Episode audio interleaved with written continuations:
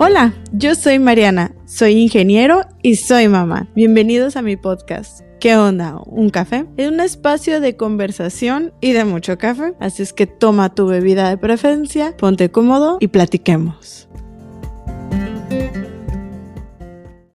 Hola y bienvenidos de nuevo a ¿Qué onda? ¿Un café? Este es nuestro episodio 2. Primero, un poco de café porque esta mañana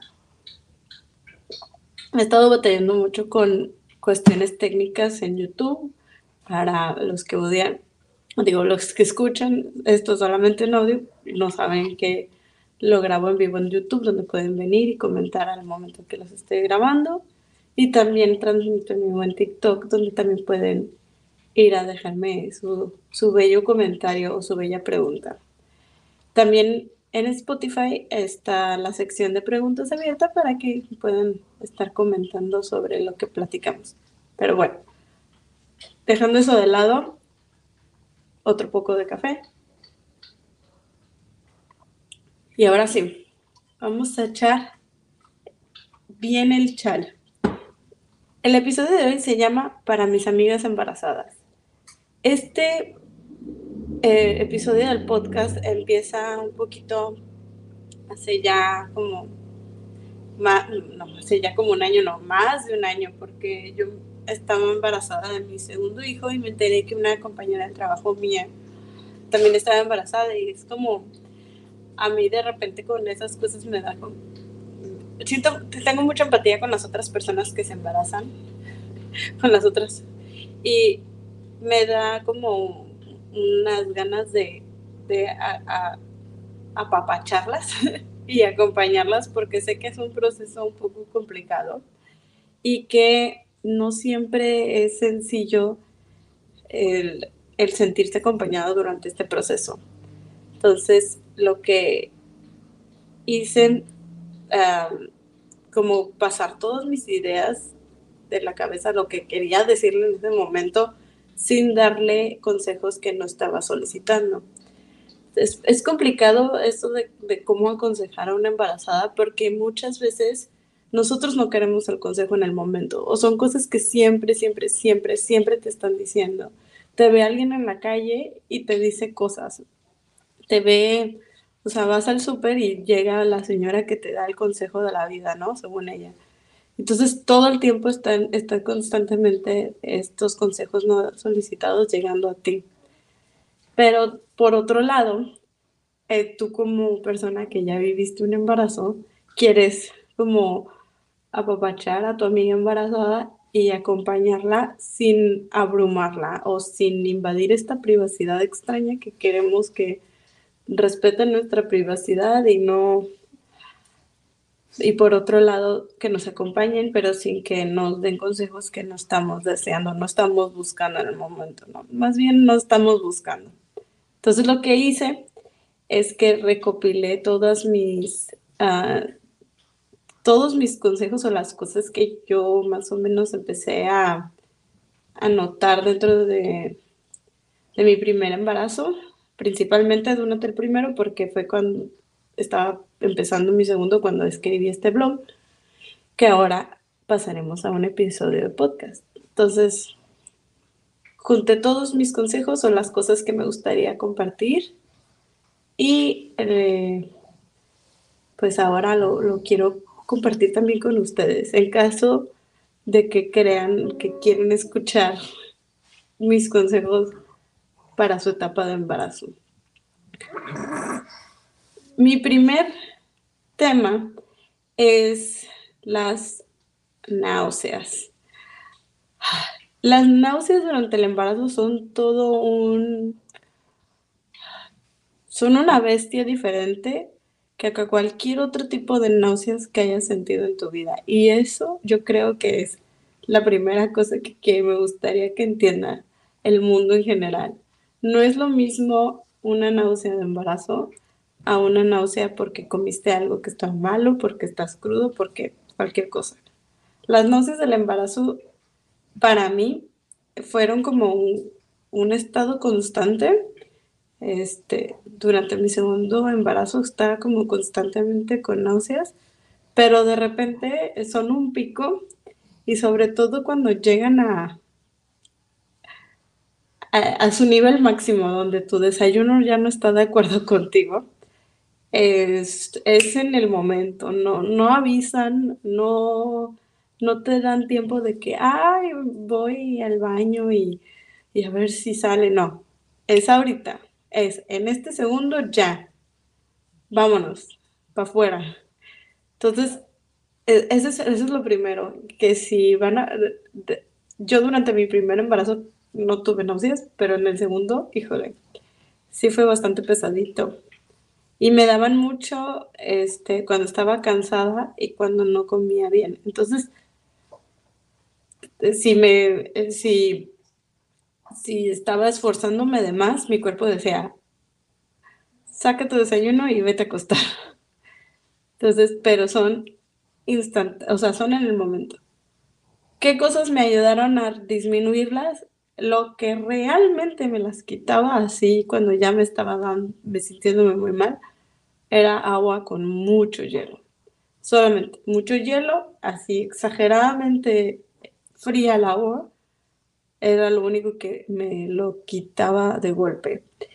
Y lo otro que me ayudaba mucho eh, fueron unos caramelos que se llaman Jolly Rangers, que son como frutalcitos aciditos.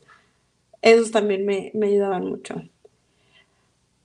La otra cosa que luego no entendemos muy bien de las náuseas o no nos explican muy bien es que se presentan también no solamente como que te sientes mareado, no, sino que este, tienes aversión por la comida. Entonces había comidas que normalmente disfrutaba y de repente nada, no las quería tocar. Y a mí, básicamente, ninguna comida se me antojaba, nada podía comer, no, era muy complicado para mí decidir este, qué comer. Y, también tuve aversión al agua, porque una vez vomité por culpa del agua. Ya me estaba sintiendo muy mal. Esto va a ser una, lo más asqueroso que les voy a contar durante el episodio. Entonces, como unos 10 segundos, 15, si, le, si no les gusta la plática de, de sacar el desayuno. Este, ya me estaba sintiendo mal, fui a recoger a mi hijo el grande de la guardería y eh, estaba arriba del carro y me estaba sintiendo mal y dije, voy a tomar agua helada, compré una agua helada para quitarme las ganas de las náuseas. Entró el trago y salió el desayuno, mientras sí me alcancé a brillar. Y, como veníamos saliendo a la guardería, la guardería te hacen mandarles bolsas de basura para la ropa sucia. Entonces, más o menos alcancé a una parte contenerlo, pero fue bastante, fue el momento más vergonzoso de, de mi vida. Nadie me vio. Mi hijo el grande se enteró, mi esposo se enteró, mi familia se enteró y ahora el mundo sabe, pero fue el momento más vergonzoso de mi vida en ese aspecto y como que me quedó así como la vergüenza me dio un ratote. Y luego, y ya, pero entonces ese incidente me hizo que el agua sola, el agua natural, me diera mucho asco. Entonces mucho tiempo me dio mucho asco el agua, a menos de que estuviera exageradamente helada.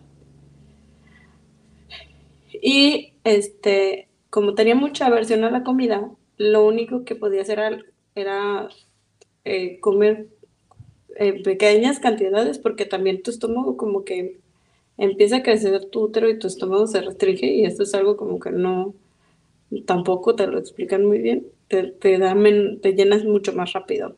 Entonces, este, comer muy poquito y también, pues, como, como te llenas mucho más rápido, también la sensación de llenarte empeora las náuseas. Entonces, comer poquito y comer lo que puedas. No te preocupes que si tienes que comer tantas porciones de que si realmente tienes náuseas, come lo que puedas, porque la aversión a la comida y las náuseas no son una, buena combinación. Entonces, ese es el asunto de las náuseas y ya no voy a hablar de este de náuseas y, y vómito. Hasta ahí terminó. Y esos son como mis primeros consejos. Si empiezan a sentir náuseas, sepan eso. Libros. mi primer, primer, primer consejo con la cuestión de los libros de paternidad y del embarazo es lean todo antes del parto. Porque una vez que nace el bebé, es muy probable que no les dé tiempo de estar leyendo. Entonces, todo lo que quieran de leer de paternidad, de embarazo, de las primeras semanas del, del, bebé, de los primeros meses, de, qué esperar durante su crecimiento, durante los primeros meses, léanlo mm, antes del parto. Los libros que a mí me gustaron fue eh, uno que es bastante famoso que se llama What to Expect When You're Expecting o qué esperar cuando estás embarazada, así como su traducción literal, no sé realmente cómo se llama en español, que se va semana por semana del embarazo explicándote más o menos cuáles son los cambios que puedes esperar dentro de tu, o sea, en tu cuerpo y cómo va este, cambiando el, el feto dentro de ti. Y el segundo es un anuncio a una, que, es un libro que escribió una amiga. Entonces, un anuncio al libro de mi amiga, se llama Mamá en Espera.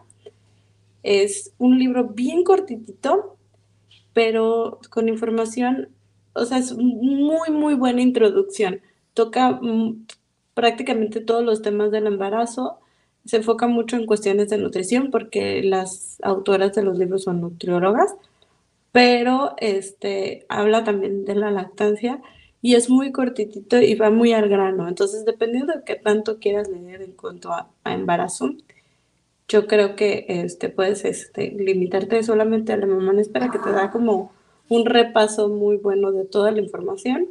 Y el de What to Expect When You're Expecting es muy buena compañía durante todo el embarazo, porque se va semana a semana, al final habla de la lactancia, pero ya no se mete con cuestiones de eh, qué esperar con el crecimiento del bebé en los primeros meses, las primeras semanas, que es normal, que no es normal. Y eh, yo leí uno que ese sí no me gustó mucho, se llama The Happiest Kid, uh, el, bebé más feliz de la cuadra o around, algo así, la verdad no me encantó. Eh, pero sí lo puedo resumir en, que te enseña una cosa que le llama las cinco S, que es para tranquilizar a los bebés. Swaddle, que es cuando los em, amarras así como si fuera un burrito. Este, shush, que es hacerles a ponerlos de ladito, eh, mecerlos y no me acuerdo cuál otro. Pero se me hace como, y te explica por qué, ¿no? De, cada uno de los, este, de las heces. Pues, cuando están recién nacidos están acostumbrados a estar apretaditos. Este, de lado, cargarlos de ladito les ayuda un poco con su digestión. Y este, pues el ruido constante, aunque muchas personas creen que al revés, que los bebés necesitan silencio, pues no, porque realmente un bebé viene de un ambiente donde siempre había ruido, entonces necesitan como ese ruido constante para estar tranquilos. Y el ruido blanco, este, que no tiene picos en, de agudos o de graves, pues les ayuda mucho para mantenerse tranquilos. Ese libro no me gustó mucho, pero este, resumida esa parte, cómo tranquilizar a un recién nacido, eso me gustó.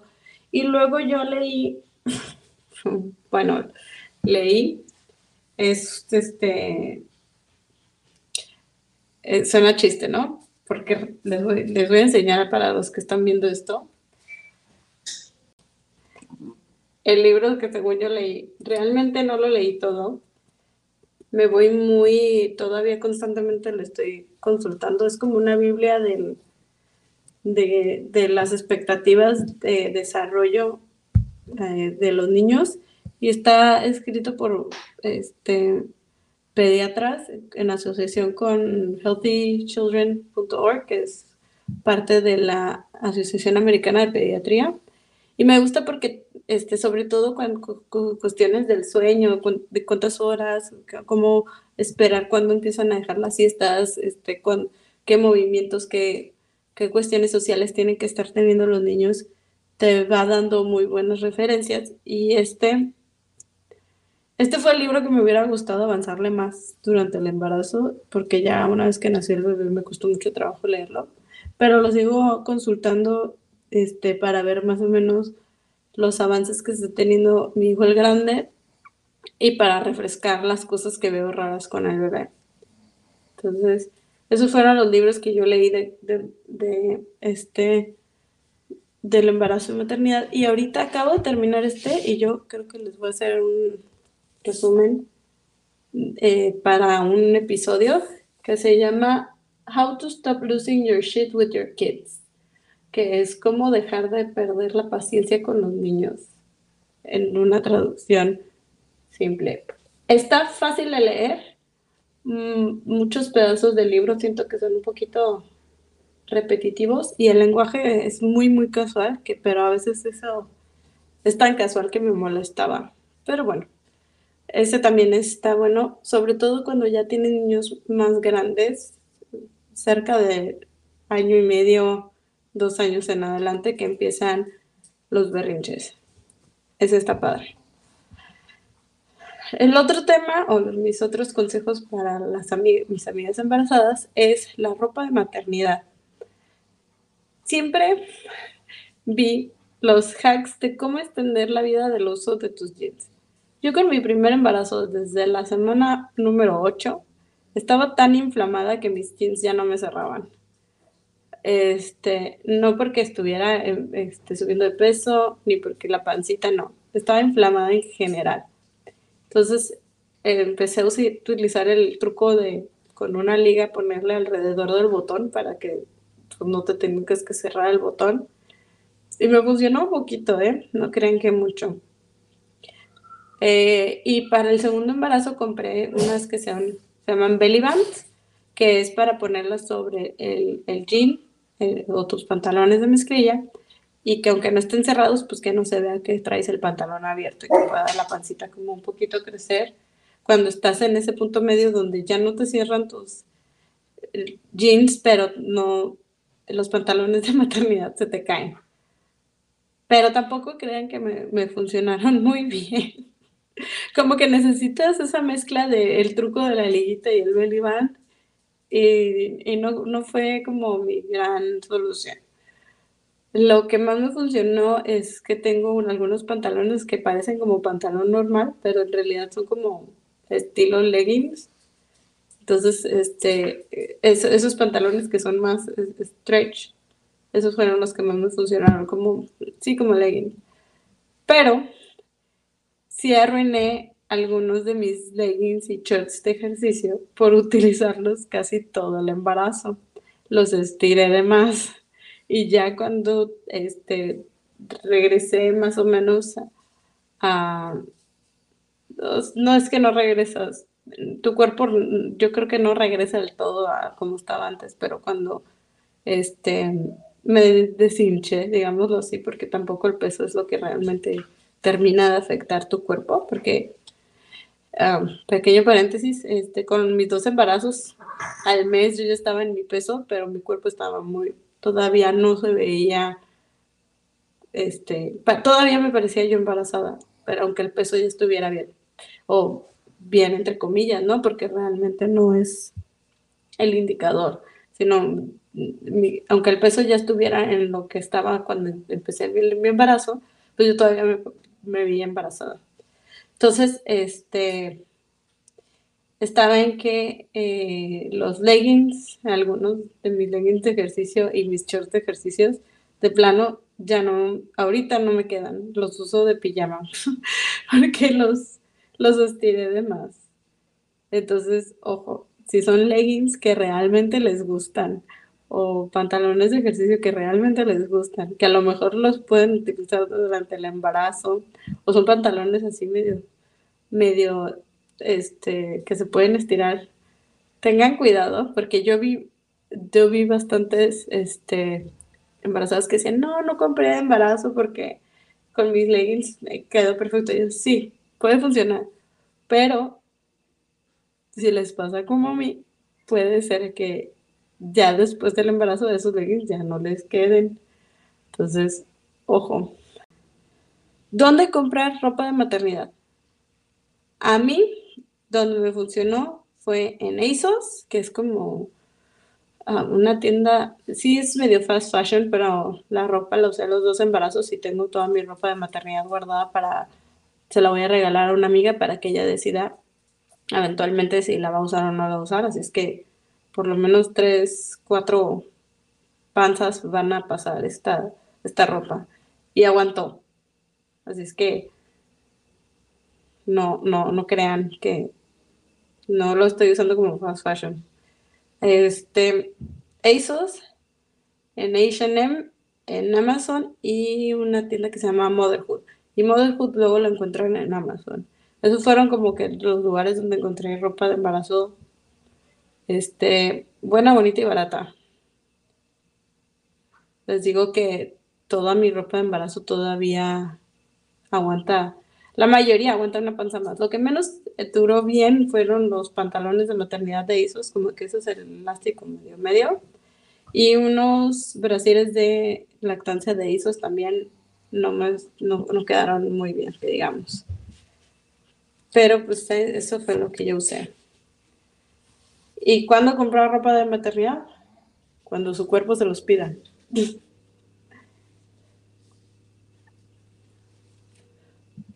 cursos y ejercicios. Yo, aparte de leer mucho de, estos libros que les mencionaba de del embarazo, de What to Expect When You're Expecting, sí tomé un curso de preparación para el parto. Sí recomiendo un curso, pero el que yo tomé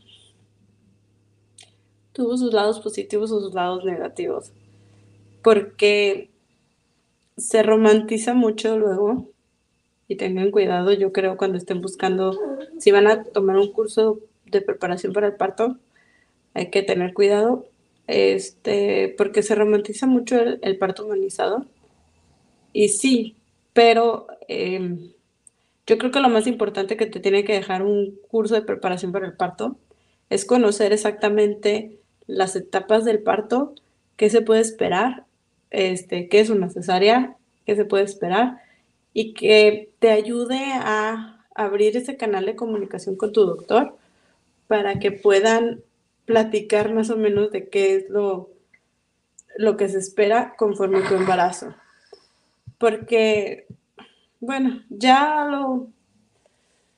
Este va a ser un tema que tocaremos en otro episodio porque yo sí al final creo que el curso que tomé fue bastante tóxica en su manera de presentar la información y hubo varios casos de las amigas que hice ahí que si tuvieron cesárea lo vieron como un fracaso por la manera en que presentaban la información. Cuando no está dentro de tu control, si hay alguna complicación que te lleve a una cesárea o a una inducción o a, a, los medicamentos de medicina, de medicamentos o de aparatología, sino conocer realmente eh, que el curso te, explique bien estas etapas y para qué sirve cada, cada aparato, cada este, apoyo que puede tener tu doctor durante el parto y qué y qué esperar y poderlo platicar bien con tu doctor. Yo creo que eso es lo que tenemos que buscar en un curso de preparación para el parto y sí buscar un curso de lactancia si eso es lo que tú quieres, porque necesitamos saber cómo es un buen agarre, qué es un dolor normal de la lactancia, qué no es un dolor normal de la lactancia, cuando ya, este, cómo se siente un ducto tapado, cómo manejarlo, cuando ya está pasando mastitis y que la lactancia, al igual que los, el, sueño y el crecimiento y todo con los bebés, no es lineal, no va a ir mejorando constantemente hasta un punto donde sea perfecta, sino que va a tener sus etapas donde está muy bonita y luego no, y luego sí, y luego no, porque tu bebé, al igual que tú, van, van pasando por diferentes etapas y sobre todo el bebé que sus etapas son muy rápidas. Ejercicio. Yo durante mi primer embarazo hice yoga y pilates y la verdad los amé, sobre todo porque la maestra eh, nos daba, nos enseñaba como respiraciones con el diafragma y nos enseñó, ahí fue donde yo aprendí cómo se puja para, para parir, no en el curso de preparación para el parto, aunque se supone que debería de ser eso, ¿no? Que te enseñen posiciones para manejar el dolor y, ejercicios de respiración para manejar el dolor y los y cómo pujar para cuando van a ser tu bebé. A mí la respiración durante el parto, mi doctora la amé, este, porque mi primer bebé fue parto y el segundo fue cesárea. Y este, y quien me enseñó a cómo es, cómo se puja fue la instructora de yogas y pilates prenatal. Entonces, esta señora, y sí, conózcanlas, pero sí también me ayudó mucho a mantenerme móvil, a que no estuviera yo tan adolorida, hasta a mantenerme flexible y, y también ahí generas un poco de comunidad que te puede estar acompañando durante tu embarazo y, tu, y los primeros meses de, de tu bebé. Entonces, eso sí se los recomiendo. ¿Qué más? Estoy pensando. Ah, ya me acordé. Con mi segundo bebé no, no hice yoga ni pilates. Y la verdad es que ah, no hubiera podido. Ah, primero no lo hice porque pandemia y mi instructora de, de, mi primer parto no estaba pudiendo dar clases, este, no tenía espacio para dar clases presenciales. Y aunque yo le sugerí clases online, eh, no hubiera podido porque no solamente las náuseas y el cansancio me hacían sentir muy mal, sino que tuve una cosa que se llama este, diástasis de, cadera, básicamente, o es que en inglés le dicen pelvic girdle pain, que es cuando tu, tu, tu área pélvica como que se empieza a aflojar antes de tiempo durante el embarazo, porque todos tus ligamentos empiezan a aflojar durante el embarazo, pero la área pélvica debería de mantenerse bien hasta ya más avanzado el embarazo y se empieza a aflojar antes y entonces cuando caminas se siente la inestabilidad. Yo sentía así como mi cadera y mi columna se movían por separado, creo, que la sentía perfecto donde está como esa, no sé, se sentía bien raro. Y entonces caminar y moverme y hacer muchas cosas era muy doloroso, entonces no me hubiera permitido. Vean su cuerpo, búsquenlo y tengan la confianza de hablar con su instructora en caso de que realmente su cuerpo no esté dando lo que necesitan para mantener esos ejercicios prenatales. Natación, el agua a mí, los dos embarazos, el agua fueron una maravilla. ¿Y qué más? Bueno, eso en cuanto a cursos y ejercicio. Estoy pensando, porque en mis notas puse otros y luego ya no escribí, porque ya no me puse a pensar en qué otros consejos este, le daría a una persona que se acaba de enterar que está embarazada. Yo creo que mi último, eh, dos consejos más apóyense de otras mujeres embarazadas o que ya tengan niños, pero niños chicos, porque luego las mamás que ya tienen hijos más grandes se, les olvida un poquito como esta etapa del embarazo y lo complicado que puede ser. Y, y como que eh, nuestro cerebro es bien selectivo y nos acordamos mucho de lo bonito, pero no luego no nos acordamos de las etapas muy pesadas. Entonces, busquen apoyo de mamás que estén o también embarazadas o que tengan poco tiempo que hayan pasado por esta etapa para que puedan comunicarse, desahogarse, tener apoyo, este, sobre todo emocional, durante esta etapa. Y em, que se puedan quejar. Porque luego de repente yo veo mucho en redes con la maternidad y el embarazo que si haces un comentario negativo o te quieres desahogar, es como muy fuertemente criticada la, la mamá, en este caso, este, o la persona embarazada, en que pues tú lo buscaste, tú lo querías, claro que lo quiero y lo amo y todo, pero no todo es miel sobre hojuelas, no todo es como la embarazada bonita, etérea que te pintan, sino que tiene sus momentos muy complicados. Y quiero poder hablar de los momentos complicados sin ser juzgada, sin sentirme una mala mamá. Entonces, eh, eso sería mi último consejo. Y si pueden este, hacer un grupo de amigas que estén pasando, que vayan a tener sus bebés más o menos a la misma fecha, es muy bueno porque en las noches pueden comunicarse, pueden, este, yo ese grupo de amigas era con las que hablaba de repente de, ay, es que no quiere dormir otra vez, ¿qué está pasando? Y ellas mismas me decían, esto puede estar pasando, este, es normal, están pasando por esta etapa. Entonces, ese grupo de amigas que están teniendo niños más o menos en la misma en las mismas fechas son de lo mejor que puede el mejor recurso que puedes tener. Porque acuérdense que se requiere una aldea para criar niños. Y la aldea no solamente es la familia sino este como les decía de este libro que menciona que la aldea es la familia, los profesionales que buscamos y tu grupo de amigos, porque es diferente lo que le cuentas y lo que puede empatizar una amiga que lo que puede empatizar un miembro de tu familia.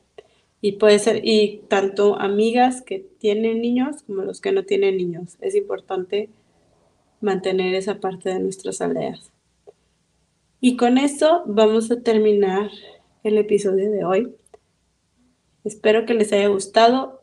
Déjenme en comentarios, ya sea en el video de YouTube, en Spotify, este, me pueden buscar en mis redes sociales eh, para mandarme mensajes de qué es lo que les gusta, qué es lo que no les gusta, qué les gustaría que platiquemos. Y si se conectan a las transmisiones en vivo, tanto en YouTube como en TikTok, al final, que sería ahorita, vamos a estar conectando mensajitos aunque esa parte ya no saldrá en el audio que estás este que este puedes encontrar en Spotify y en Apple, ¿ok? Entonces me despido de las personas de audio. Muchas gracias por escucharme. Nos vemos así, nos escuchamos la siguiente semana.